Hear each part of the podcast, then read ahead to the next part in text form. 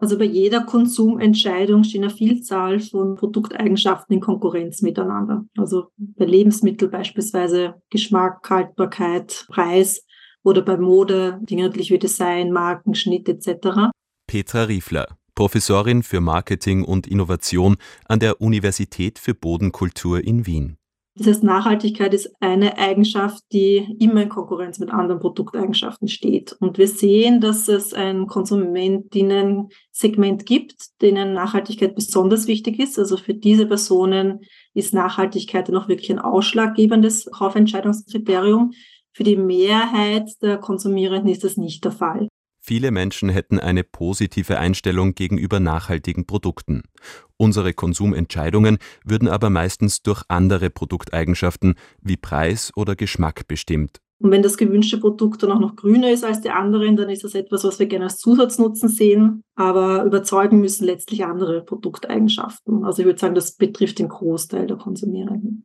Am Point of Sale Jenem Ort, an dem wir unsere Konsumentscheidungen treffen, sollten idealerweise alle Produkte nachhaltigen Kriterien entsprechen. Ein grüner Mainstream sei nicht abzusehen, so Petra Riefler. Was man vielleicht sehen kann, ist, dass es in der Unternehmenskommunikation ein bisschen Mainstream wird. Also sämtliche Branchen, sämtliche Unternehmen malen sich grün an. Man braucht sich nur Werbeblöcke anschauen und sieht, wie häufig das jetzt geworden ist. Bezüglich Preis, es ist ein typisches quasi Gegenkriterium zur Nachhaltigkeit, weil wir aktuell sehen, dass wir typischerweise einen Premiumpreis zahlen müssen für Produkte, die nachhaltig sind. Solange wir Produkte nicht nach Umweltkriterien auch besteuern oder bepreisen, wird das ein Problem bleiben, dass Produkte teurer sind und somit nur für ein kleines Segment oder ein überschaubares Segment auch leistbar sind. Im Alltag erkennen wir oft schwer, ob ein Produkt nachhaltig ist oder nicht. Petra Riefler sagt, dass man deshalb beim nachhaltigen Konsum von einem Vertrauensattribut spricht. Ein Vertrauensvorschuss für grüne Waren. Marken und Labels seien gefragt, um mehr Aufklärungsarbeit zu leisten. Das heißt, die Idee von einem Label ist natürlich, dass es mir die Arbeit abnimmt und mir diese Information gibt, dass ich sie in meine Kaufentscheidung auch einbauen kann. Deswegen spielen Labels auf jeden Fall eine große Rolle, ja, weil sie diese Informationsarbeit leisten können und sollen. Sie werden aber nicht ausreichend sein, dass sie und ich und alle anderen deswegen immer nachhaltige Entscheidungen treffen, weil diese Labels können, müssen aber nicht berücksichtigt werden in der Kaufentscheidung. Deswegen, es ist zu kurz gegriffen, wenn man sagt, das wird unser Problem lösen, ist, wenn alle Leute nachhaltig kaufen, sobald vertrauenswürdige Labels auf den Produkten draufstehen. Weil es eben quasi nur eins von mehreren Dingen sind, die ich berücksichtigen werde, wenn ich eine Entscheidung treffe, was ich kaufe. Ein sinnvolles Label zur Kennzeichnung von Nachhaltigkeit sei der sogenannte Klimascore, sagt Petra Riefler. Dieser würde aktuell diskutiert und könnte über alle Produktkategorien hinweg eingesetzt werden. Eine Skala zwischen den Buchstaben A und E soll Aufschluss über die Umweltbelastung der Ware geben.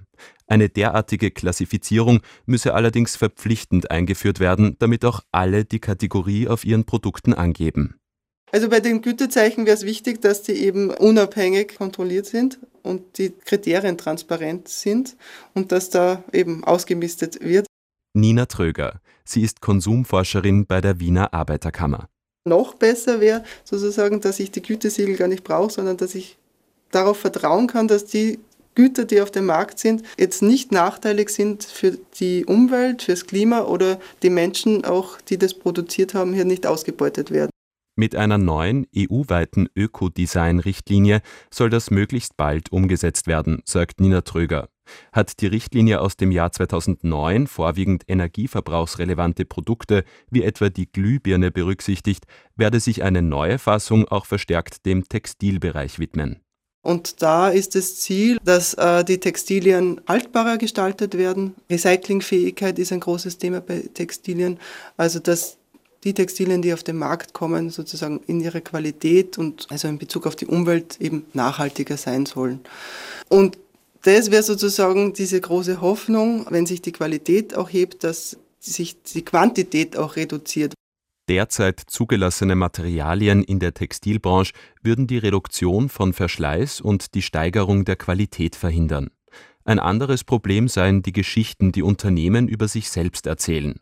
Auch dadurch würde ein bedenkenloser Konsum gefördert. Das ist halt dieses Problem des Greenwashings, das aufkommt, dass ich ja auch oft nicht das durchschaue, was mir die Unternehmen eben vermitteln.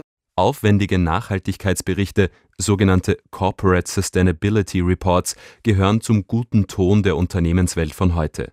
Es ist aber nicht alles grün, was mit dem Stichwort Nachhaltigkeit glänzt. Nina Tröger vermisst etwa eine Verordnung zum Thema Green Claims, so dass Unternehmen nur mit grünen Botschaften werben dürfen, wenn deren Nachhaltigkeit nachgewiesen und transparent ist. Für mich ist auch im Textilbereich so ein Beispiel diese Take-Back-Systeme. Also da sagen große Modeketten, ja, bring uns deine alte Kleidung und du tust etwas Gutes für die Umwelt, aber dafür bekomme ich dann wieder einen neuen Gutschein, kann mir dort wieder in diesem Geschäft dann etwas kaufen und da komme ich ja nicht einerseits aus diesem System raus, weil ich nicht weg von dem komme, dass wir eigentlich weniger konsumieren sollten. Nachhaltigkeit gehe eben nicht nur mit einer gewissen Konsumreduktion einher, so das Fazit von Nina Tröger. Und auf der anderen Seite ist da auch schon festgestellt worden von Journalistinnen, dass diese Versprechen auch nicht gehalten werden. Also es heißt dann eben, die gute Ware wird wieder verkauft, kommt Secondhand und aus der anderen wird zumindest irgendwie wieder äh, verwertet. Aber es ist dann eben schon festgestellt worden, dass die eben auch dann nach Afrika transportiert worden sind und irgendwo wieder rum auf der Müllhalde landen. Gemeinsam mit Lisa Panhuber von der Umweltschutzorganisation Greenpeace hat Nina Tröger für die Arbeiterkammer Anfang des Jahres eine Studie zum nachhaltigen Modekonsum veröffentlicht. Die Hälfte der Kleidung, die wir in unserem Kleiderschrank haben, wird kaum bis gar nicht getragen. Ein Problem sei aber auch die Entsorgung der Kleidung. Bei der Entsorgung ist es so, dass die Hälfte der Menschen sagt, sie entsorgt die Kleidung, wenn sie es nicht mehr benötigt, in Textilboxen und ein Drittel landet sogar im Restmüll. Das ist halt dann das Problem im Restmüll. Kommt es nie wieder einer Verwertung zugute. Es gebe überhöhte Erwartungen, was die Nachhaltigkeit von Unternehmen betrifft, sagt Nina Tröger. Gerade junge Menschen hätten ihrer Studie zufolge ein verklärtes Bild. Bernadette Kamleitner ist Professorin für Konsumentinnenforschung an der Wirtschaftsuniversität Wien. Auch sie setzt sich für mehr Aufklärung über nachhaltige Produkte ein. Transparentere Produktinformationen können uns zu einem nachhaltigeren Umgang animieren, ist sie überzeugt. Sie würden den Dingen wieder mehr Wert geben. Was ich mit Sicherheit sagen kann, ist, dass es vor allem im Premium-Segment sehr oft genau das gemacht wird.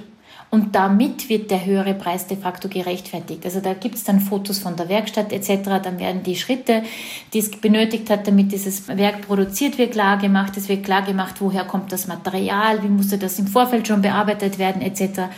Und das erhöht natürlich unglaublich die Wertigkeit von Produkten. Und worauf das auch einzahlt, und das ist ein, ein, ein zentraler Aspekt, der auch in unserer eigenen Forschung immer wieder rauskommt, er hilft, äh, die Produkte, selbst wenn sie mehr oder minder von der Stange kommen, auch ein bisschen einzigartig zu machen. Die Geschichte eines Produktes könne uns helfen, eine Beziehung aufzubauen, so Bernadette Kamleitner. Eine solche Beziehung würde uns wiederum davor schützen, Dinge voreilig wegzuschmeißen.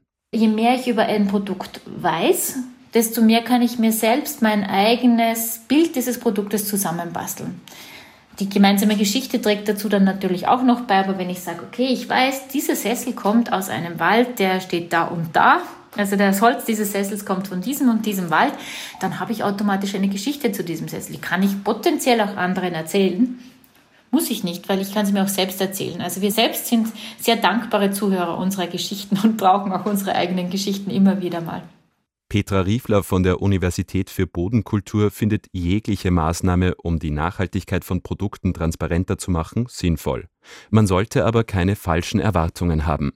Nur ein bestimmter Teil der Konsumierenden würde damit erreicht werden. Ich glaube, auch solche Maßnahmen wird dann diese 10% 15% an Konsumierenden, die nachhaltig kaufen und gern viel wissen, also großen Informationsbedarf haben, gut adressieren, aber ich glaube, den Rest der Konsumierenden wird man auch damit letztlich wenig überzeugen können. Den größten Anteil am ökologischen Fußabdruck haben derzeit die Bereiche Wohnen, Mobilität und Ernährung, sagt Petra Riefler. Gerade bei der Ernährung sieht sie noch viel Potenzial für mehr individuelles Bewusstsein in puncto Nachhaltigkeit. Ein wichtiges Thema sind Haltbarkeitsdaten bei Haltbarkeitsdaten auf Lebensmittel kann man sogar sagen, dass sie zum Teil kontraproduktiv sind, diese Angaben. Also Studien zeigen, dass ein Großteil der Konsumentinnen in Europa, also nicht nur in Österreich, diese Daten falsch verstehen. Also diese Mindesthaltbarkeitsdaten, die eigentlich ein Qualitätskriterium sind, wo der Hersteller sagt, bis dahin garantiere ich, dass Konsistenz, Farbe etc. beste Qualität hat, Konsumierende mit Verbrauchsdaten verwechseln. Das heißt, die denken, dass danach das Produkt verdorben und gesundheitsgefährdend ist. Etwa 130 Kilogramm pro Person an essbaren Lebensmitteln landen in Europa jährlich im Müll. An dieser Lebensmittelverschwendung sind sowohl der Handel als auch Privathaushalte maßgeblich beteiligt. Farm to Fork heißt ein Aktionsplan der Europäischen Kommission, der sich mit missverständlichen Labels im Lebensmittelhandel auseinandersetzt. Und wir haben dazu Studien an der BOKU durchgeführt und sehen, dass Konsumierende einerseits einen großen Bedarf an solchen Daten haben. Das heißt, wir haben befragt, inwieweit Personen einverstanden wären, dass es diese Daten gar nicht mehr gibt, dass man sich einfach auf seine eigene Begutachtung des Lebensmittels verlässt. Da sagen über 80 Prozent der Teilnehmerinnen, na, sie möchten unbedingt ein Datum drauf haben, weil sie eben in eigenen sensorischen Evaluierungen wenig trauen, also dass sie es feststellen können, ein Lebensmittel noch essbar ist. Auch wenn Konsumentinnen und Konsumenten dazu aufgefordert werden, Produkte vor dem Wegschmeißen zu testen, würden nicht weniger Lebensmittel verschwendet. Obwohl die Konsumierenden uns gesagt haben, sie hätten sehr gern dieses Sehen, Riechen, Schmecken Label auf den Lebensmitteln, wie wir es ja auch bei manchen Dingen schon freiwillig kennen aus dem Handel. Also da gibt es auf jeden Fall Handlungsbedarf. Das ist kein europäisches Phänomen, das kennen wir auch aus den USA, dass Lebensmittelverschwendung aufgrund von Missverständnis dieser Datenangaben passiert. Dass die Bereitschaft zu nachhaltigerem Konsum und das tatsächliche Handeln oft weit auseinanderliegen, hat auch Nina Tröger in ihrer Studie zum nachhaltigen Modekonsum festgestellt. Andererseits können sich viele Menschen nachhaltige Produkte kaum leisten. Aber die Frage ist halt, von was reden wir von nachhaltig? Reden wir von kaufen oder reden wir eigentlich von konsumieren? Und kaufen ist ja nur ein Teil eigentlich unseres Konsums. Und gewisse Produkte, die ich kaufe, die jetzt eine bessere Qualität haben, die sind teurer. Da ist halt das Problem, dass diese Kostenwahrheit vielleicht ja nicht abgedeckt ist, dass diese Billigprodukte ja unter menschenunwürdigen Bedingungen produziert werden, dass die einfach auch so billig angeboten werden können. Nachhaltiger Konsum würde sich eben auch auf die Weiterverwendung von Produkten und nicht bloß auf das Kaufen beschränken, sagt Nina Tröger.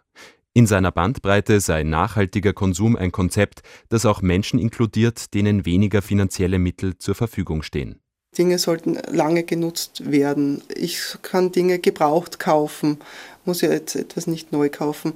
Ich kann mir Dinge ausleihen, ich kann es tauschen.